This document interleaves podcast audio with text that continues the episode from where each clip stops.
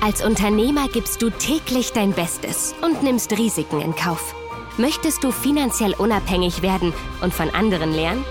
Der Erfolgreich-Podcast von Wirtschaftsberater und Finanzexperte Sven Lorenz bietet dir interessante Sichtweisen und Lösungsansätze mit erfolgreichen Unternehmern als Gäste. Hol dir Impulse für dein Business und profitiere von deren Erfahrungen. Viel Vergnügen mit der aktuellen Folge. Herzlich willkommen zu einer neuen Folge hier im Erfolgreich Podcast. Ich bin Sven Lorenz und heute möchte ich mit dir einmal darüber sprechen, warum es doch so vielen Unternehmerinnen und Unternehmern nicht gelingt, ihre Vermögen sinnvoll zu entwickeln, selbst wenn sie sich schon teilweise Vermögen aufgebaut haben. Das heißt also, wenn sie sich schon mal Kapital aus der eigenen Company entnommen haben und es dann zu Anlagezwecken zumindest versuchen zu investieren.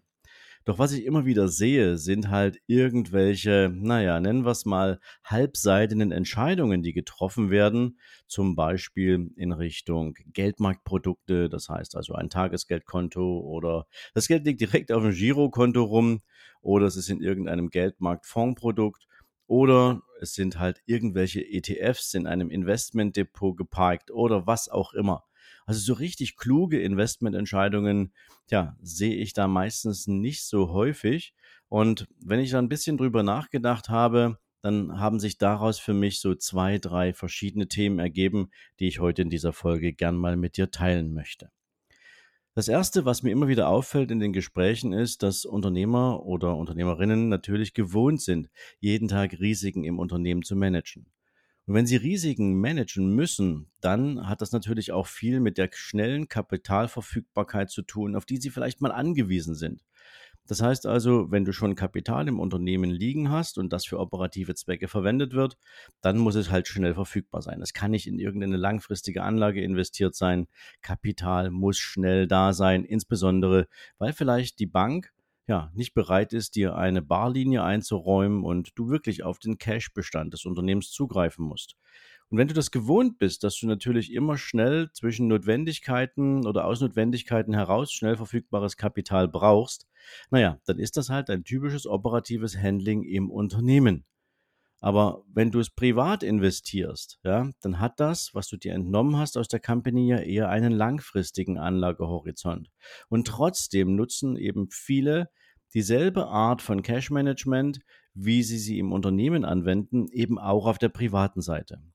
Und das führt natürlich dazu, dass relativ wenig Ertrag entsteht. Also die Anlageformen, die ich am häufigsten sehe, sind eben beispielsweise, wie gesagt, schon Tagesgelder. Es sind teilweise auch mal Investitionen in Edelmetalle wie Gold oder Silber vorhanden, aber praktisch entsteht daraus kein Vermögen. Und das habe ich dir, glaube ich, schon in einer anderen Folge mal erzählt. Egal, ob du jetzt Zinsen verdienst, die momentan ja immer noch nicht so richtig sexy sind, zumindest noch weit unter der aktuell vorherrschenden Inflation, oder ob du dir Edelmetalle anschaffst. Edelmetalle verdienen halt kein Geld. Ja? Edelmetalle, die schwanken mal im Preis und wenn du Glück hast, kaufst du sie günstig ein und naja, die meisten trennen sich dann von ihren Edelmetallen auch nicht mehr, weil sie in irgendeiner Form eine vermeintliche Sicherheit ausstrahlen, die man nicht riskieren will. Oder weil eben schon ein gewisser Gewinn seit dem Einkauf vorhanden ist und den will man jetzt nicht unbedingt aufgeben. Also oftmals sehr schräge Einstellung zu dem Thema. Und was ich dir heute mit dieser Folge mal mitgeben möchte, ist so ein Gedanke dafür. Wenn du dir Kapital aus einem Unternehmen entnimmst, dann weißt du ja, dass du vorher, früher oder selbst zu dieser Zeit ja einen Teil deines Kapitals im Unternehmen gelassen hast, um es dort zu investieren, nämlich um die Produktivität deines Unternehmens voranzubringen, zu steigern, um zu wachsen. Das heißt, du investierst Gewinne, die du mit deiner Company gemacht hast, in dein Unternehmen zurück und entnimmst ja sowieso nur den Teil, den du jetzt nicht ins Unternehmen investieren willst. Aber wenn du es ins eigene Unternehmen investierst, dann erwartest du, dass diese Investition einen Return erzeugt. Du erwartest, dass diese Investition zusätzliche Gewinne produziert. Das heißt also, du erwartest, dass dein Kapital, was du in deiner Company investierst, produktiv ist. Warum behandelst du das Geld, was du aus deiner Company entnimmst und privat investierst, dann eigentlich anders? Warum willst du nicht, dass dieses Kapital auch produktiv ist? und vielleicht sogar produktiver als in deiner Company.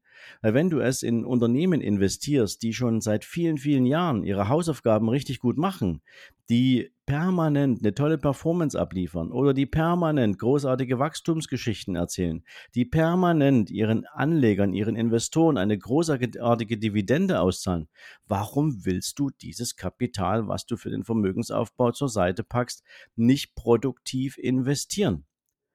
so wie du dein Unternehmen produktiv halten willst, funktionieren viele andere Unternehmen manchmal oder oftmals teilweise sogar viel besser als dein eigenes Unternehmen. Und dich an deren Wertschöpfung zu beteiligen, das ist eine intelligente Investmentstrategie. Das kann dir dabei helfen, Vermögenswerte relativ schnell auch zu verdoppeln. Also man sagt ja prinzipiell so im Aktienmarkt, zwischen acht und neun Jahren brauchst du, um dein Vermögen einmal zu verdoppeln. Es gibt sicherlich kürzere Phasen, wenn du zum Beispiel eine große Boomphase mit in diesem Zeitraum drin hast. Aber durchschnittlich hast du so zwischen acht und zehn Jahre, kann man sagen, dass du dein Vermögen verdoppeln kannst. Das ist so die Statistik. Und das machst du doch nur, wenn du in Unternehmen investiert bist, die genau diese Performance überhaupt erstmal möglich machen. Also, nimm heute mal diese Folge als kleinen Impuls mit. Wenn du Unternehmerin bist, wenn du Unternehmer bist und du bist auf dem Niveau, dass du dich entscheiden kannst, nicht alles Kapital, was du als Gewinn in deinem Unternehmen am Ende eines Jahres hast, zurück zu investieren in die Produktivität deiner eigenen Company, sondern tatsächlich endlich mal Vermögensaufbau zu betreiben, damit du dich auch mit deinem Kapital um unabhängiger machst von dem Return on Investment aus deinem eigenen Unternehmen, dann bitte schau dir an, wie viel Zeit hast du zum Investieren, wie viel Zeit kannst du deinem Vermögen geben und dann investiere diesen Vermögensteil sinnvollerweise in Aktien. Und wenn du nicht weißt, wie das geht oder wenn du zu viel Respekt davor hast, es selbst zu machen, dann such dir jemanden, der dir dabei helfen kann. Finde einen Menschen, wo du sagst, der versteht sein Handwerk, der weiß genau, was er tut und am Ende fühle ich mich bei ihm oder bei ihr in der Betreuung entsprechend wohl. Ich fühle mich gut aufgehoben. Ich fühle mich nicht abgezockt. Ich weiß, dass die Entscheidung, die ich aus dieser Beratung heraus treffe, entsprechend auch auf soliden Füßen steht. Und dann fang an, Vermögen aufzubauen, Vermögen zu entwickeln, indem du dich an dem Erfolg anderer Unternehmen beteiligst, die ihr Business in der Regel besser machen als du deins. Das mal so an dieser Stelle heute als Tipp für dich. Und dann wirst du sehen, wird es dir mit dem Thema Vermögensaufbau, Vermögensentwicklung auch schon richtig gut gehen. So viel dazu.